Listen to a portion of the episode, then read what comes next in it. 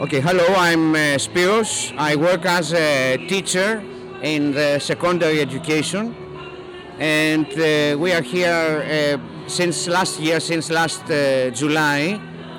2,500 teachers of uh, the secondary vocational education in Greece were suspended, uh, and uh, now they face the threat of dismissal this is in the framework of, uh, you know, the Troika and the Greek government have decided to uh, reduce uh, the people who work for the public sector in Greece.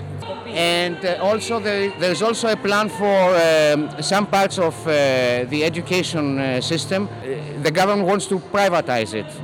We, we suspect that we are almost sure that this will continue. Well, okay, the situation in the schools is not a good one. Uh, suddenly, uh, there was a large number of pupils, of students. Uh, they didn't have the, the opportunity to study what they wanted.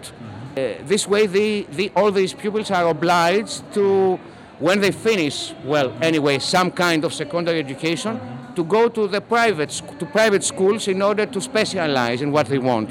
We believe that uh, the only hope is uh, to struggle, okay, and to fight. You know what I mean? To fight for our rights and at the same time to, uh, to overthrow, to subvert these policies.